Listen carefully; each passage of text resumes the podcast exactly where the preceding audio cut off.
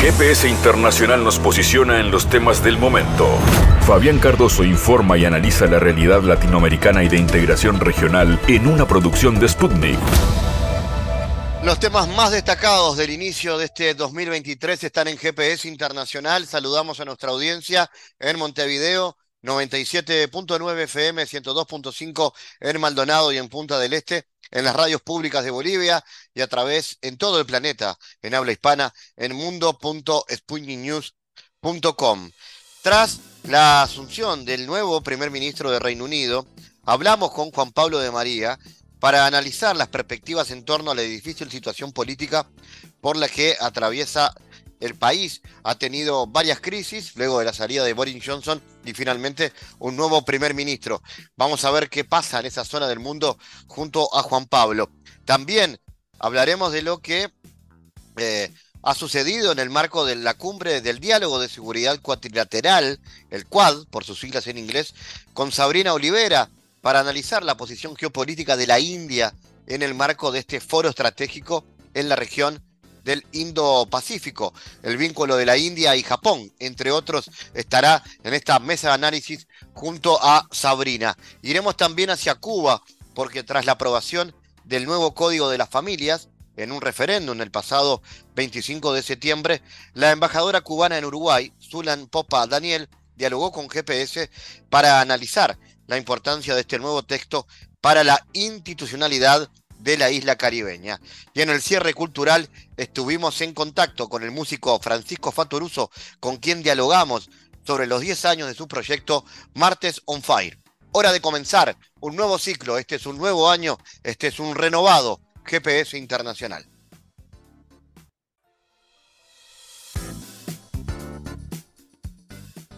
Bueno, el rey Carlos III del Reino Unido nombró al ex secretario de Hacienda, Richie Sunak, como primer ministro y le encargó formar un nuevo gobierno. De esta manera, Sunak se convirtió en el tercer jefe del Ejecutivo británico en lo que va del año y cuya principal tarea será solucionar los problemas de la crisis económica y política del país. El nuevo primer ministro británico ofreció un discurso donde subrayó que las desastrosas decisiones presupuestarias de la ex primera ministra estaba motivada por un deseo bien intencionado de impulsar el crecimiento, pero que esas medidas de recorte de impuestos eran errores de todos modos. Uniré a nuestro país no con palabras, sino con acciones. He sido elegido como líder de mi partido y primer ministro en parte para corregirlos. El trabajo comienza de forma inmediata. Pondré la estabilidad económica y la confianza como prioridad de la agenda del gobierno, anunció Rishi Sunak para analizar la compleja situación política por la que atraviesa el Reino Unido y las perspectivas en torno a su política exterior, estamos en contacto con el analista argentino Juan Pablo de María. Juan Pablo, bueno, primero, ¿quién es el nuevo primer ministro británico y qué cambios esperan? Bueno, en primer lugar, buenas tardes para vos, Fabián, para todo el equipo de trabajo de GPS Internacional y para toda la audiencia de este programa. Respondiendo directamente a tu pregunta, Rishi Sunak es eh, inglés, de origen inglés, pero de eh, ascendencia africana e india, hijo de africanos y nieto de, personas indias o hindúes, pero nació en, Inglaterra en el año 1980, lo cual este, da la cuenta de que tiene 42 años, es en la historia de los primeros ministros y primeras ministras ingleses el más, el más joven que llega al cargo de primer ministro, con solo, como decía, 42 años, y por supuesto con un pasado y un presente muy prometedor en lo personal, profesional y político, teniendo en cuenta justamente que este, fue ministro de, Economía o secretario de Hacienda, para ser más preciso, del gobierno de Boris Johnson, quien fue primer ministro británico y que fue, por supuesto, el que mediante su mandato de primer ministro logró el tan anhelado Brexit por parte de gran parte, valga la redundancia, de la sociedad británica, no solo, no solo de la clase política dirigente. Y en este sentido, Rishi Sunak fue uno de los este, políticos, dirigentes políticos que votó a favor del Brexit cuando la primera ministra era Teresa May, que fue la segunda mujer en ocupar dicho cargo, antes de, de Liz que fue la, tercera, ¿no? Eh, volviendo un poquito a, a, Rishi Sunak, rastreando un poco en su biografía, eh, también tenemos que tener en cuenta que eh, viene del sector del capitalismo financiero, no nos olvidemos que fue, trabajó, fue un, importante, un importante este, empleado de Goldman Sachs, la gran banca internacional que quebró allá por el año 2008, que desencadenó la gran crisis económico-financiera política que todavía estamos como mundo, como sistema internacional, padeciendo sus secuelas o consecuencias.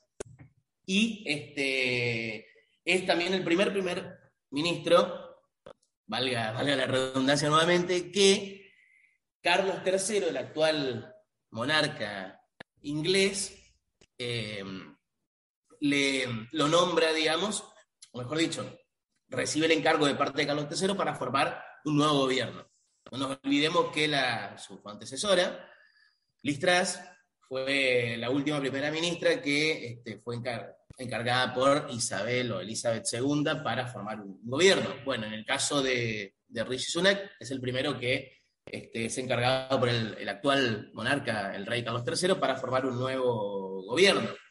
Y este, también, por supuesto, hay que destacar, digamos, hablando de, este personaje, que este, en cuanto a, si se esperan cambios o, continuidad, o continuidades con respecto a su llegada a Downing Street, creo que también tenemos que tener en cuenta al respecto, Fabián, que eh, su discurso fue un discurso unionista, por decirlo de alguna manera, es decir, eh, lo que planteó en su discurso fue que se compromete, dijo, a unir, el, a unir el país y que también se enfrenta a un profundo desafío económico.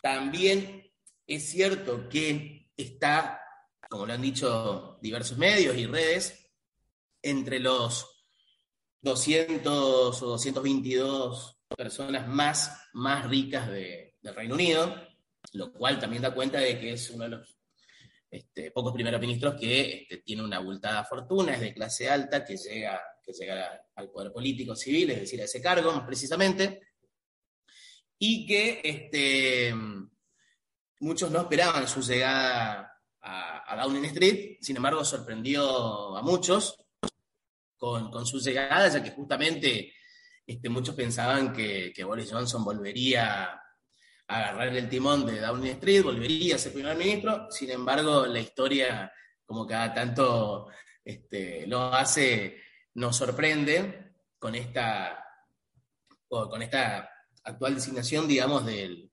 actual primer eh, ministro británico, Rishi Sunak, que por supuesto recién van pocos días este, en Downing Street, lo, lo cual este, habrá que, que ver qué puede hacer, sobre todo en lo económico y lo energético.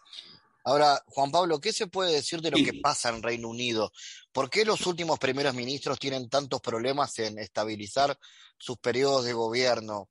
Eh, ¿qué, ¿qué, sucede ahí? ¿Hay una estabilidad consecuencia de los problemas económicos y políticos que fueron, por ejemplo, derivados del Brexit? Sí, mirá, yo creo políticamente, Fabián, que lo que está pasando en Reino Unido es una gran crisis institucional, política, económica, que data por lo menos 12 años, es decir, desde que volvieron los conservadores, el Partido Conservador, el Tories Party, a gobernar el Reino Unido desde hace 12 años hasta la fecha, que este,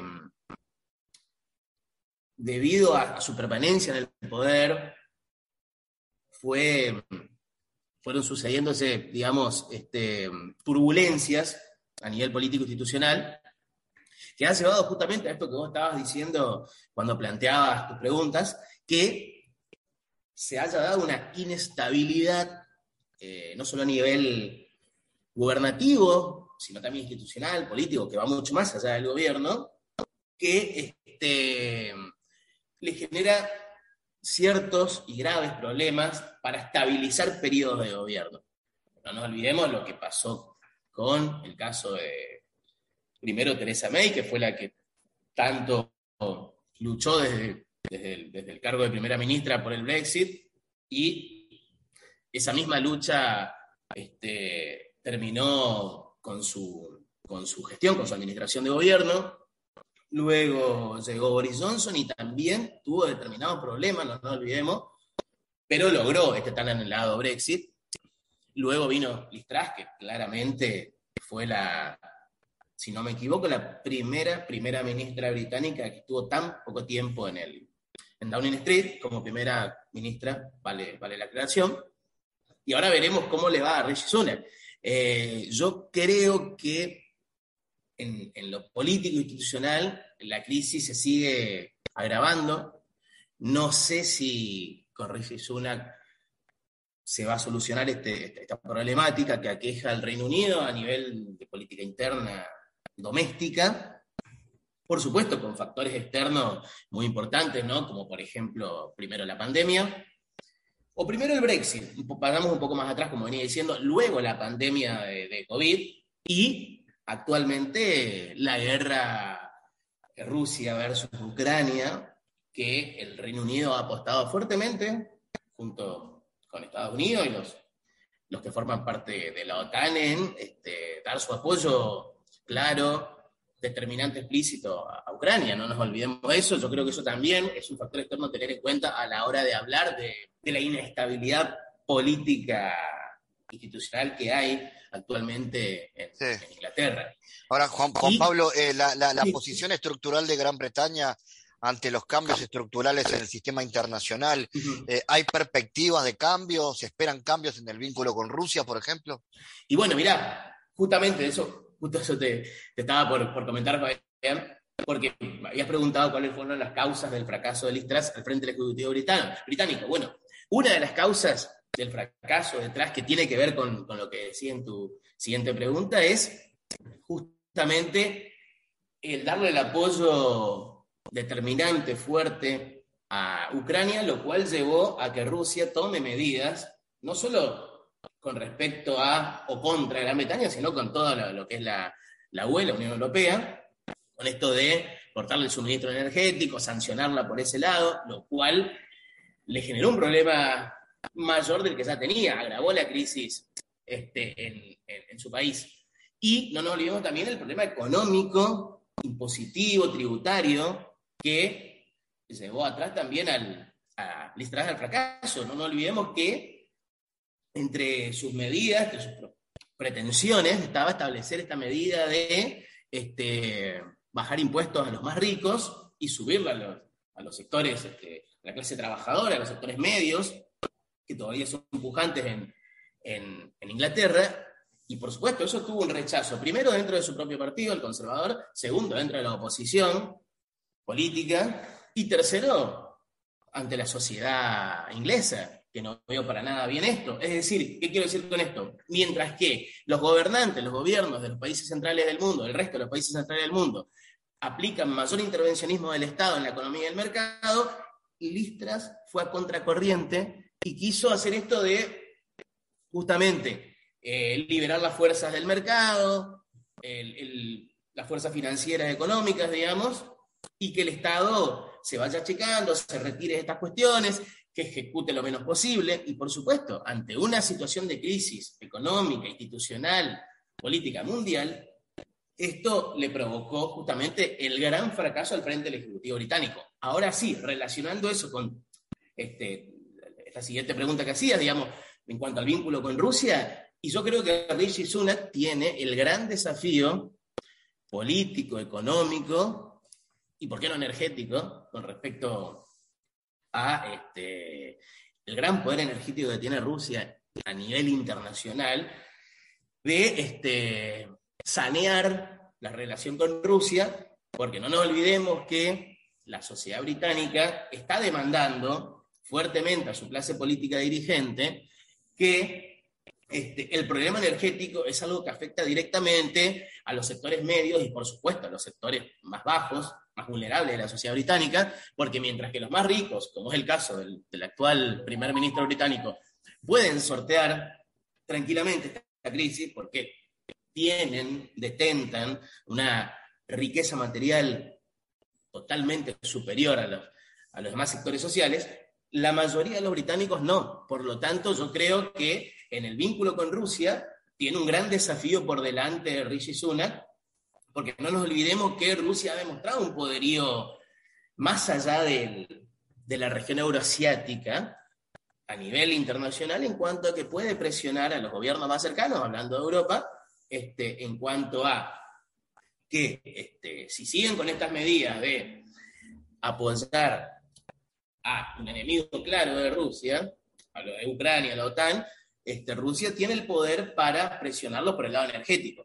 Que eso claramente le, genera no solo un problema energético, este, estrictamente hablando, sino también económico, financiero, político, institucional, a un país como Gran Bretaña, que como venía diciendo, hace por lo menos 12 años, por lo menos 12 años, está en una crisis que, salvando las distancias, Fabián, a mí me recuerda mucho al caso en nuestra región latinoamericana caribeña, al caso peruano, que está atravesando también hace por lo menos una década una crisis institucional y política tan grande que, salvando las distancias, todas ellas con eh, Gran Bretaña, me da, me da, que pensar que Gran Bretaña está padeciendo una peruanización de su sistema político institucional eh, que lo lleva justamente a que los primeros ministros no terminen sus mandatos como lo establece su sistema este, institucional y constitucional, este, lo cual este, esto hay que mirarlo, hay que mirarlo con, seriedad y con, mucho realismo político, porque no nos olvidemos que Gran Bretaña sigue siendo un país central, sigue siendo una potencia en el sistema internacional, que este, aún conserva poderío y lo cual, digamos, la crisis que está padeciendo a nivel interno doméstico repercute internacionalmente y hace mucho ruido, sobre todo, no solo con sus países vecinos, sino con aquellos también que este, de alguna u otra forma dependen de, eh, sus firmas, de su poderío económico y financiero, que este, ante eso yo creo que el actual, el actual primer ministro, el actual gobierno inglés que fue conformado hace, hace, hace muy poco, o sea, hace unos días nada más a esta parte, que tiene menos de una semana todavía, este, tiene el, gran desafío de, mejorar su situación actual, que, como, lo, como lo vemos es muy delicada y muy crítica. Juan Pablo de María, como siempre, gracias por tu análisis en GPS. Muchas gracias a vos, Fabián, y a todo el equipo de trabajo en GPS Internacional.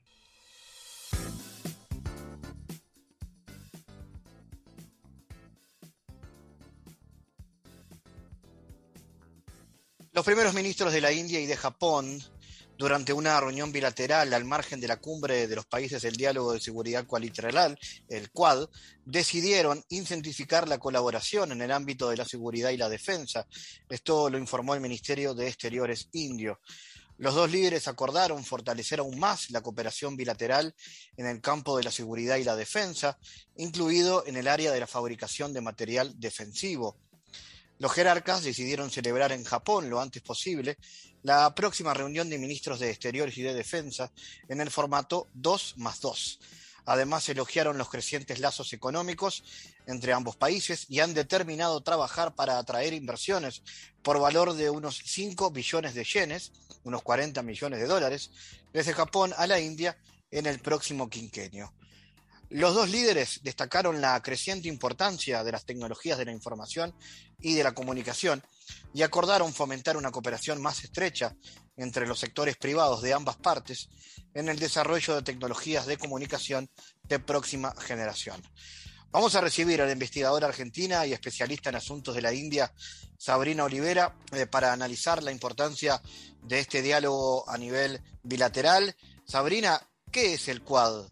¿Y cuál es su rol geopolítico en la India en esta alianza? Bueno, como siempre, Fabián, muchísimas gracias por tenerme en cuenta para estos temas. Bueno, en primer lugar, eh, el Quad en realidad es un foro estratégico, ¿no? Es, en realidad eh, tiene que ver con las siglas del diálogo de seguridad cuadrilateral y sus miembros son Estados Unidos, Japón, Australia e India.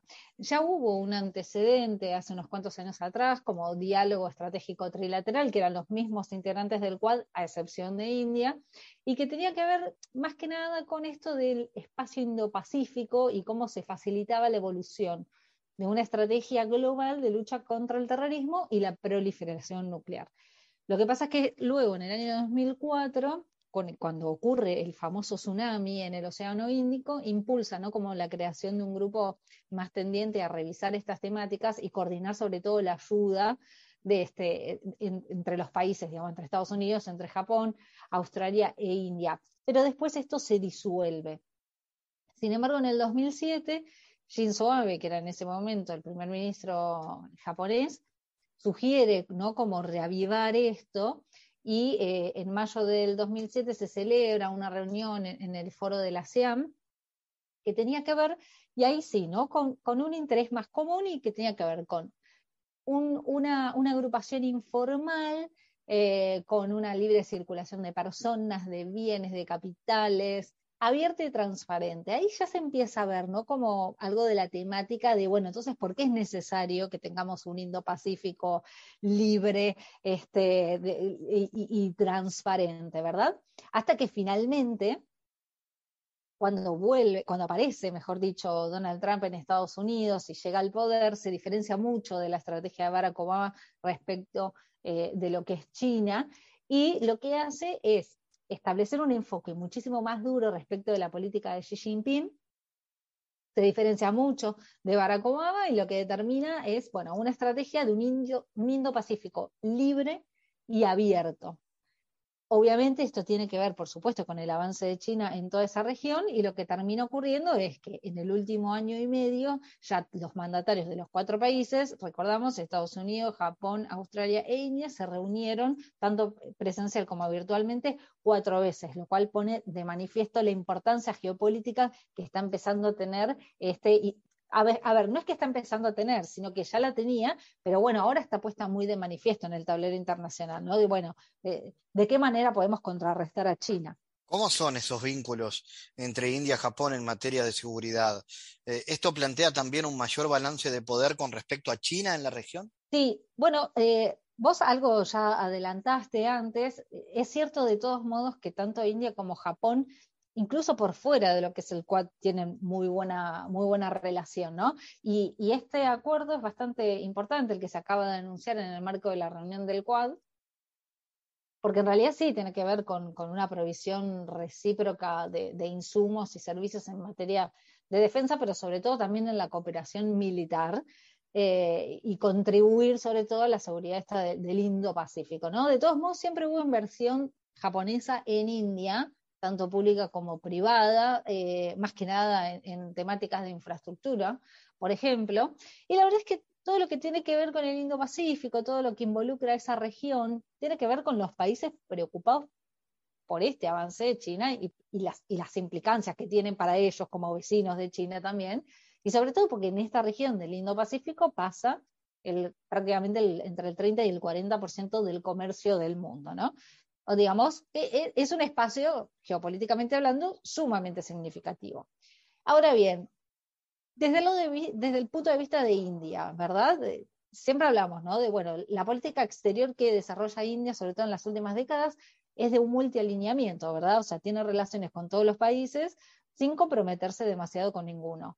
Tampoco India va a querer enfrentarse a China de, manera concreta, ¿no? Puede acercarse a todos los otros actores, eso sin ninguna duda, pero dada la frontera extensa que comparten China e India, que es de prácticamente 3.500 kilómetros, y considerando que hay dos puntos limítrofes que están en disputas y que generan permanentes escaramuzas, entiendo que India se va a cuidar de no generar ninguna reacción de China, salvo que la reacción de India tenga que ver como respuesta a algo que hizo China unilateralmente.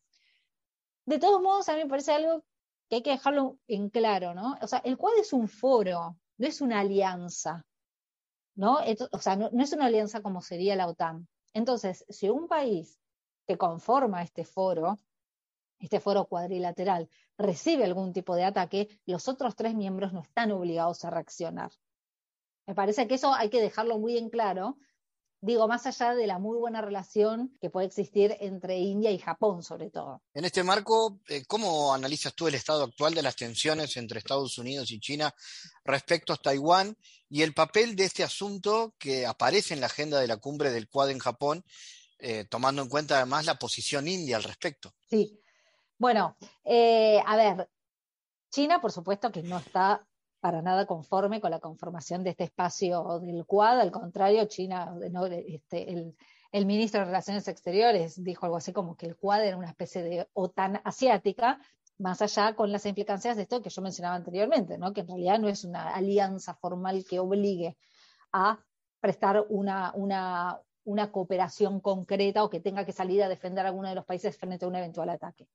Eh, y otra de las cosas que también China se opone es la conformación del marco económico para la prosperidad del Indo-Pacífico, que también es una medida que se anunció en el marco de esta, de esta reunión eh, y, que tiene que ver con una nueva agrupación económica, la que forman el Quad y algunos países del sudeste asiático y también, bueno, Nueva Zelanda.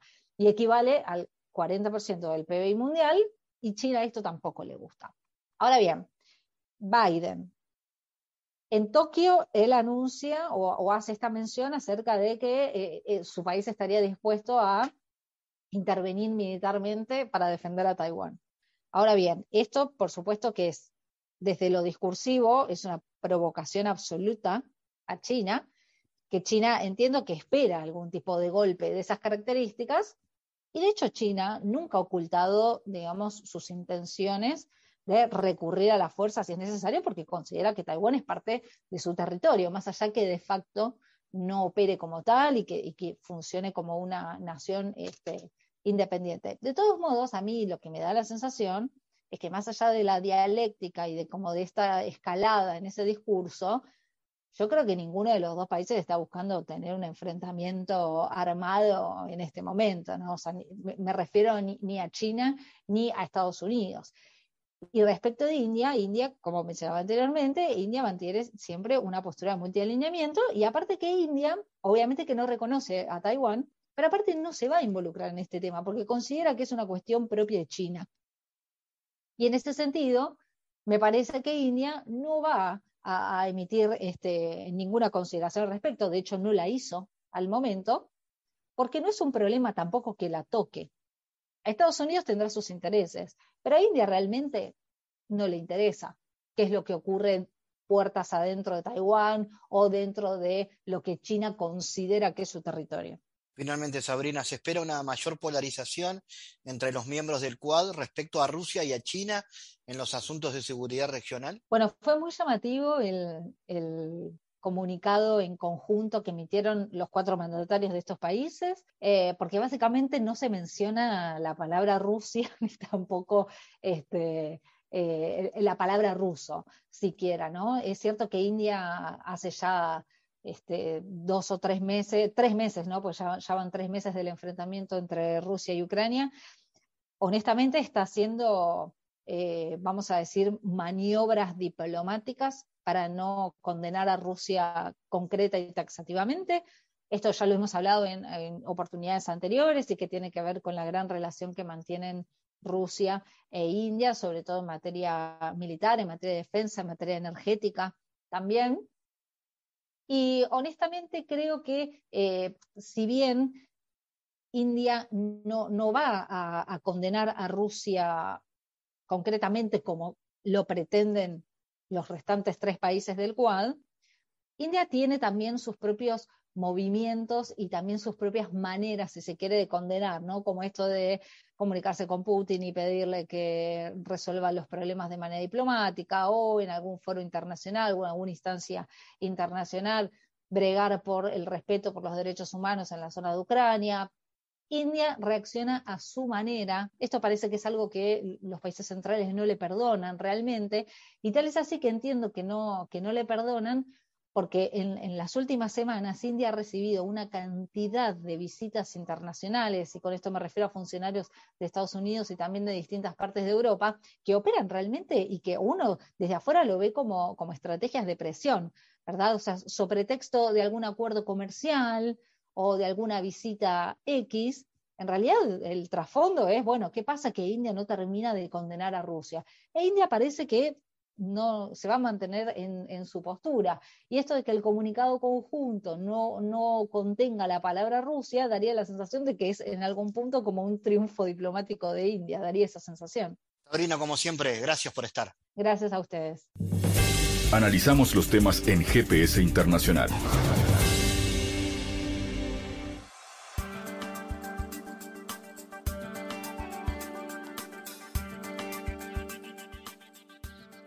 Tercios de los cubanos le dijeron sí al nuevo código de las familias este domingo. Entre las novedades de la nueva ley está la ruptura de los cánones de la familia tradicional, la amplificación del concepto familiar, el reconocimiento del matrimonio homosexual y el protagonismo de los niños y niñas a la hora de ejercer sus derechos.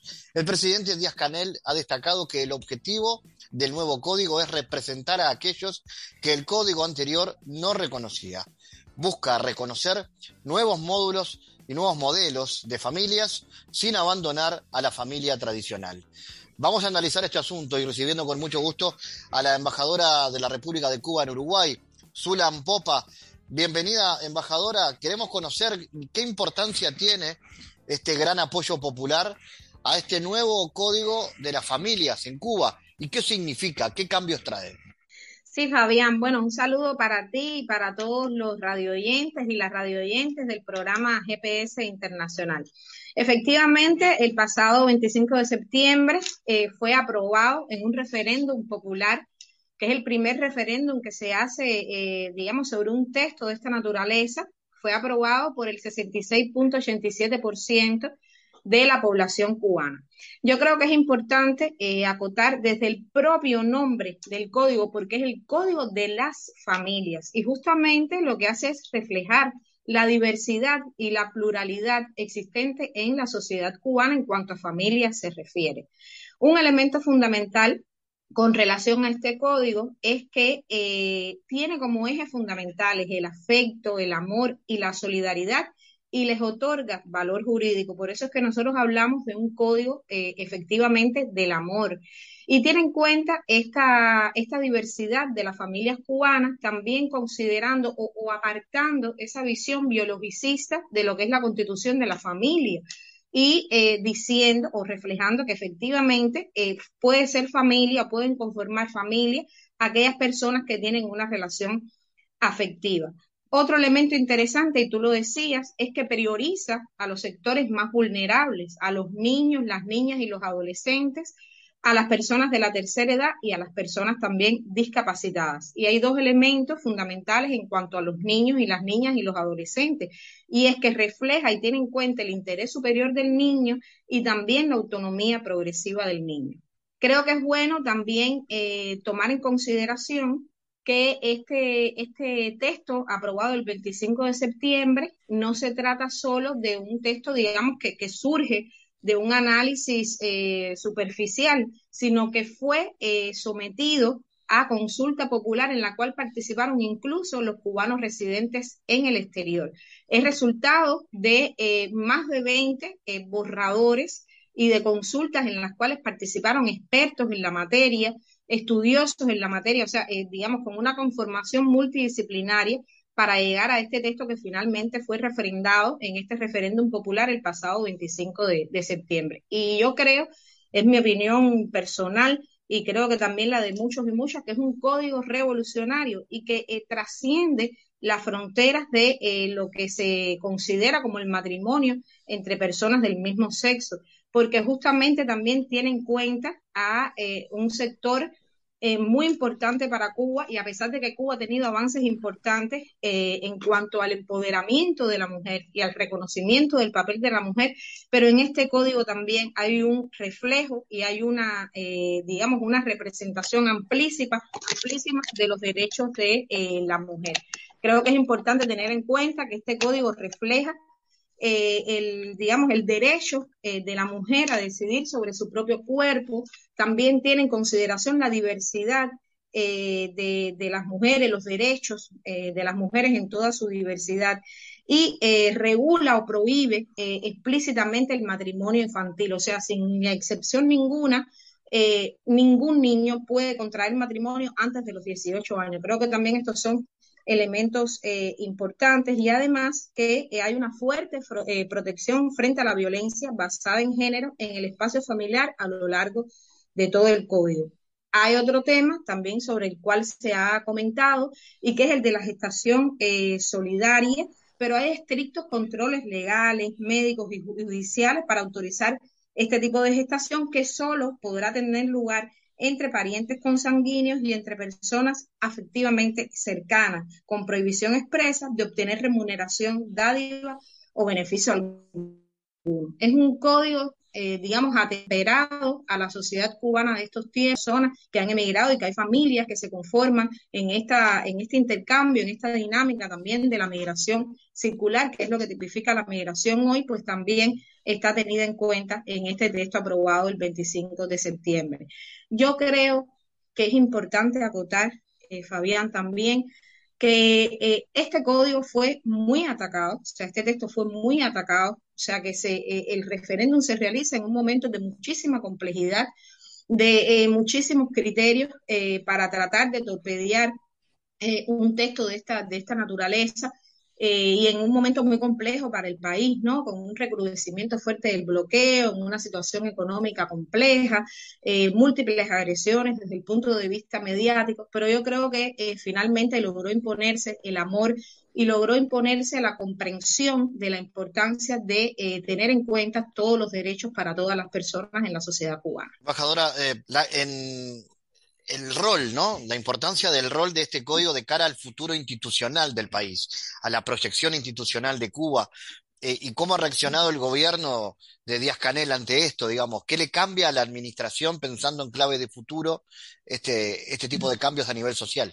Bueno, yo creo que es, eh, lógicamente, es un paso cualitativamente superior para la sociedad cubana y hay todo un apoyo por parte de nuestro gobierno a, a este gobierno, a este código, perdón, que ya fue refrendado y lógicamente supone también retos porque se trata de un texto que va directo al corazón eh, del patriarcado. Entendamos que también Cuba es una sociedad eh, patriarcal, no estamos, digamos, aislados en medio de la dinámica que se da en nuestra región y lógicamente nos impone una serie de retos, pero hay que trabajar también por ese cambio eh, desde el punto de vista cultural, de las concepciones, de la idiosincrasia y de la posibilidad de que todas las personas tengan derecho de conformar una familia eh, basada fundamentalmente en estos ejes que yo te comentaba, que son el afecto, el afecto y la solidaridad. Hemos tenido intercambios entre expertos, los expertos que participaron en la, en, digamos, en, como parte del grupo redactor de esta norma, eh, nuestros cónsules, eh, todo el personal que trabaja en nuestros consulados, un poco para intercambiar sobre la nueva etapa que viene, cómo va a ser la dinámica eh, también, pero lógicamente hay todo un respaldo a que este código, bueno, pues que ya es ley, que pueda amparar a todas las personas, priorizando, reitero, a los más vulnerables. Quisiera, si fuera posible, hablar en, en términos generales de, otros temas que tienen que ver con la realidad política eh, cubana. Eh, ¿cómo, ¿Cómo está siendo el papel de Cuba hoy en el, en el marco de la nueva, de lo que puede llamarse como una nueva ola progresista en América Latina, tomando en cuenta que se, están dando gobiernos, eh, están llegando o volviendo gobiernos progresistas en la región? ¿Qué papel juega Cuba en este sentido? También en ese balance siempre distinto y complejo en su vínculo con el norte, con los Estados Unidos. ¿Cómo está posicionado Cuba hoy? Bueno, yo creo que lo primero que hay que decir, tres años, el primero de enero de 1959, y bueno, eh, para entender la realidad cubana y cómo eh, se posiciona nuestro país hoy, eh, no es posible hacerlo sin entender también la dinámica del bloqueo y todo lo que se ha recrudecido el bloqueo en la etapa de pandemia y en este último año en particular, e incluso con la aplicación de 243 medidas adicionales a la política de bloqueo y bueno, con la inclusión de Cuba en el listado de países patrocinadores del terrorismo por parte de Estados Unidos, un listado en el cual nunca hemos debido estar, que fuimos eh, sacados de este listado durante la administración Obama, pero que nuevamente durante la administración Trump eh, fuimos incluidos.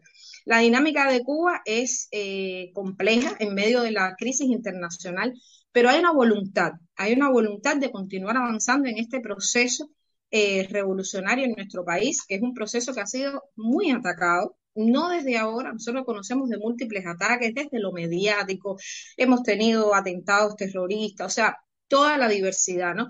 Pero realmente hay una guerra muy sofisticada que se da no solo a través de los medios de comunicación, que tiene un impacto también a las redes, en, las redes sociales y Cuba también en este, eh, digamos, en esta dinámica compleja eh, tiene una política exterior de relacionamiento con los países de la región, de intercambio con los países de la región, de una presencia en los foros regionales e internacionales. Recientemente estuvo nuestro canciller en la 77 Asamblea General de las Naciones Unidas denunciando, bueno, esta política hostil de bloqueo, anunciando que el próximo, los próximos 2 y 3 de noviembre vamos a estar presentando por trigésima vez la resolución de Cuba contra el bloqueo sobre la necesidad de poner fin al bloqueo económico, financiero y comercial eh, por parte de Estados Unidos contra Cuba y hemos estado presentes en todas estas en todas estas reuniones. Hemos denunciado bueno el impacto del cambio climático y bueno las posturas de Cuba también de solidaridad de apoyo a los pueblos del mundo la presencia de las brigadas médicas cubanas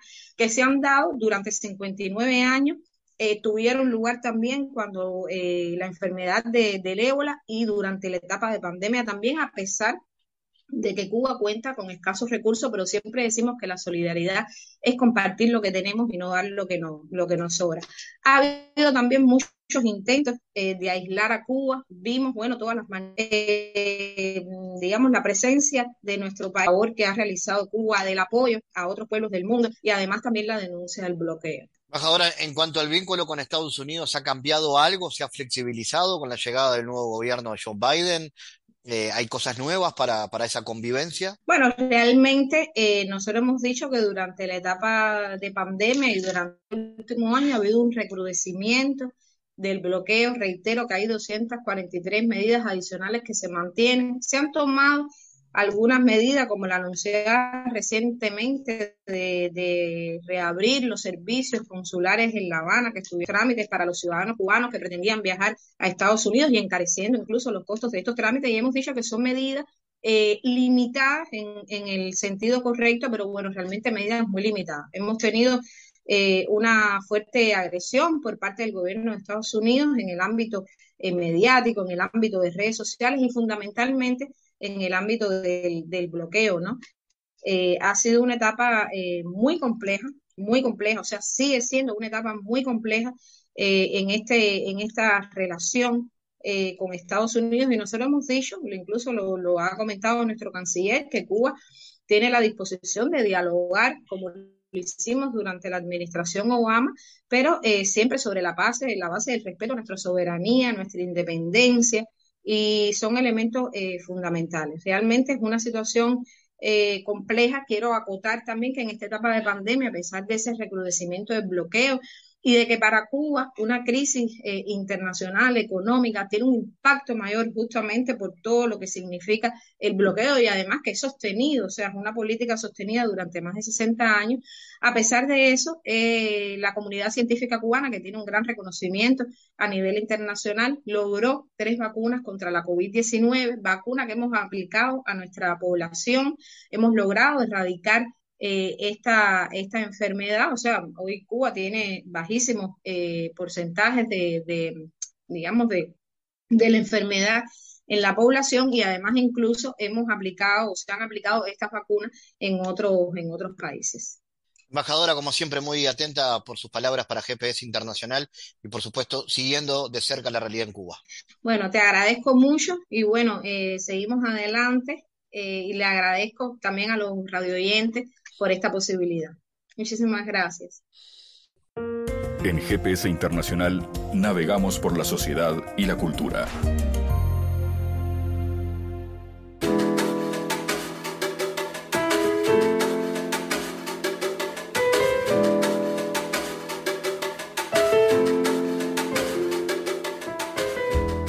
Bueno, vamos a presentar en este bloque lo que se viene para diciembre, que cerrando el año, eh, no solamente hay toques que tienen que ver con, con un cierre de temporada, pero para otra lectura es también la apertura de una temporada de verano que va a estar muy intensa y eh, entretenida por el este.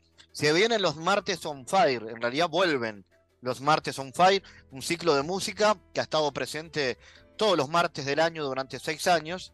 Y en este caso, para cerrar el año, el 20 y 21 será en Inmigrantes en Montevideo y el 27 en Medio y Medio, en Punta Ballena, en ese precioso lugar del este del Uruguay. Vamos a recibir a Francisco Fatoruso, eh, porque bueno, esta banda de Martes on Fire está presentándose en estos toques y con él queremos saber cómo viene esta movida. Bienvenido Francisco, hoy estás radicado en Los Ángeles, desde ahí nos estás comunicando con nosotros, ¿verdad? Sí, sí, sí, buenas, buenas, ¿qué tal? Este, estamos, sí, estoy ahora estoy en Los Ángeles, ya viajo, este, eh, eh, el miércoles viajo para Montevideo, muy contentos de poder festejar estos 10 años de, del comienzo de, Martes on Fire, ¿no? Que, fue una movida que la hicimos durante cinco años y medio de corrido, todos los martes. Y bueno, después de que nos mudamos para Estados Unidos, la tratamos de hacer una vez por año. Y ta, debido a la pandemia, este, ahora hace dos años que no hacemos, este, pero bueno, estamos de festejo, así que estamos muy contentos de poder reencontrarnos y, y compartir música y hacer el Martes on Fire. Bueno, ¿y de qué se trata? Contanos cómo viene esa banda y por dónde va a venir esos toques. Y bueno, Martes on Fire siempre fue como un lugar que, que, por un lado es, es como, eh, eh, es como un encuentro de la, de la, comunidad de la música, este, así sea en el escenario como fuera del escenario. Eh, se van a dar bastantes como uniones de músicos bastante únicas y siempre con un foco en que sea divertido, que puedas bailar, que puedas pasar bien, que puedas pasar una, una noche copada, digamos. Y, obviamente siempre con una super banda, que es la banda base, que eh, eh, este, esta vez está formada por eh, Julieta Rada y Camila Zapín en voces, Manuel Contrera en teclados, Kobe Acosta en percusión, man, eh, ay, ¿cómo se llama? Este, Mateo Otonelo en batería, son un montón, ¿viste? Entonces se me confunden. Este, Matías Rada en guitarra, eh, el 20 tenemos a Pedro Alemani también en guitarra y el 21 a Juan Pablo Chapital en guitarra. Claro, además, normalmente hay eso, te iba a decir que hay invitados que se suman a la banda estable. Claro, eh, generalmente en, los martes on fire lo que, lo que siempre me gustó hacer es con la banda, eh, eh, está la, la, banda fija. Eh, siempre me gusta presentar temas diferentes, temas que estén copados, este, con algún concepto así, cada, siempre tratamos de ir cambiando.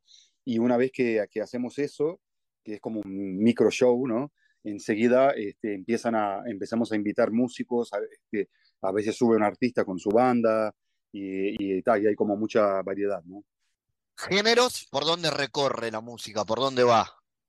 Y la verdad que, que, pasa por todos lados. Este, esta vez nosotros vamos a estar presentando varias canciones de funk y RB de los fines de los 70s y comienzos de los 80s. Este, ese va a ser el, el tema de la, de, nada, de la parte de la banda fija. Y después con los invitados depende mucho de, de los invitados que sean. Entonces seguro que va a haber un poco de rock, que va a haber, este, sí, bastante funk, va a haber, van a haber candombes, este, va, a haber, va a haber de todo un poco, la verdad. Buenísimo. Y tenemos escenarios muy diversos, como el de inmigrantes en Montevideo y ese lugar que yo decía que es hermoso eh, y que da pie a lo que va a ser, esperemos, una buena temporada, que es medio y medio. Ah, sí, sí, súper emocionante este, tocar ahí. Este, aparte, inauguramos la, la, temporada del Festival de Medio y Medio, que que, que es un festival impresionante que cada año es más potente y vamos a tocar en el escenario de afuera y es más como un concierto que también van a haber muchos invitados, van a ser otros invitados diferentes, pero este, va a ser una, una, una super fiesta, ¿no? ¿Y cómo te está yendo a vos en, en, en Los Ángeles? ¿Cómo y ha sido tu año? Full, a full, o sea, este año fue el año que realmente retomó todo después de, la, de la, pandemia. Este, empezó de a poquito así, desde el principio de año empezó a subir, subir, subir, y ya a mitad de año ya era una locura, por suerte. Este, estuve, la verdad, tocando muchísimo. Hubo semanas en, lo que fue el verano de acá que, varias semanas toqué casi todos los días. Este, así que un montón de trabajo, por suerte. ¿Y ahora te venís para la temporada y la idea es este, seguir por acá? No, eh, en realidad voy para, para, hacer esos shows. También tengo un show en Buenos Aires con mi, con, con, con mi grupo, con Francisco Fatoruso Group. Y, y, la idea es, este, nada, ¿viste? poder estar un poco con mi padre, eh, re, encontrarme con mis amigos, con la ciudad y, y poder revivir este, eh, lo, lo, que eran los martes on fire, que para mí es muy importante, ¿no? Poder este, este, mantenerlo, mantenerlo vivo y, y, revivir esos momentos súper emocionantes y, y, y, pasar súper bien, pero en realidad este, me quedo como 20 días nomás. ¿Y puede haber ahí un toque familiar, un faturoso toque? Bueno, en realidad va a estar, eh, eh, mi padre es uno de los invitados de Martes on Fire. Ah, genial. Este, tanto en Inmigrantes como en, en Medio y Medio. Así que vamos a estar tocando juntos, pero en el, en el contexto de Martes on Fire. Perfecto, así que buenísimo verlos por ahí. Recordemos entonces cómo se puede hacer para la gente que está escuchando y tenga ganas de, estar, de, de, verlos y oírlos. Bueno, estamos el martes 20, miércoles 21 de diciembre en Inmigrantes. Las entradas están a la venta por Red Tickets y bueno, se están vendiendo bastante rápido, así que les aconsejo que, que la saquen. Este, y en medio y medio este, ya se pusieron también a la venta las entradas. Este, y ¿está? eso. El, Francisco medio, el medio, medio, eso, el sí. medio, es, el, es el 27 de diciembre, ¿no? Es el eso. martes siguiente, siguiente al de inmigrantes. Eso, y además medio y medio ahí empieza la temporada que sigue hasta, hasta marzo prácticamente. Sí, prácticamente, sí, sí, sí, sí. En, en enero eh, eh, eh, se concentran más en, en, grupos internacionales y en febrero en, en grupos eh, uruguayos. Buenísimo.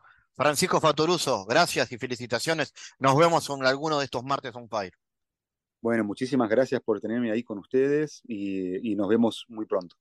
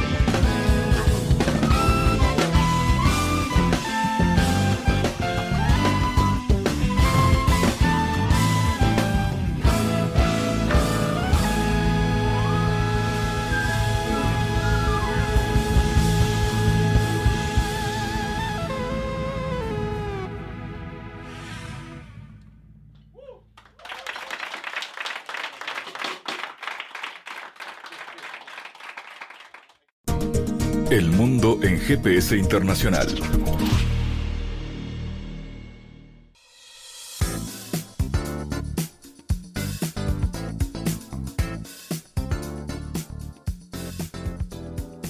En Diálogos Geopolíticos analizamos diversos asuntos que atañen a la política mundial, desde el abordaje de los ámbitos multilaterales de articulación política a nivel global hasta las cualidades y los propósitos de las configuraciones regionales, tanto en América Latina así como en otras regiones. Nuestro objetivo es poner foco a una gran diversidad de temas que atañen a la geopolítica en el mundo contemporáneo. Para eso vamos a recibir a Santiago Caetano, aquí en GPS. Bienvenido, Santiago. ¿Qué tal, Fabián?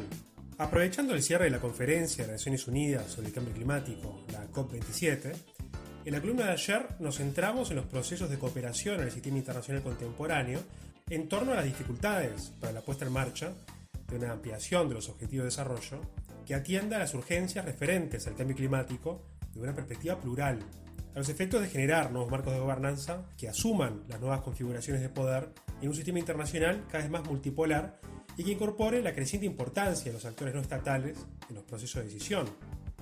En ese marco hablamos sobre las políticas que refieren a los modelos productivos sustentables que tienen como horizonte la consecución de los objetivos de desarrollo sostenible. Santiago, ¿por qué son relevantes los objetivos de desarrollo sostenible?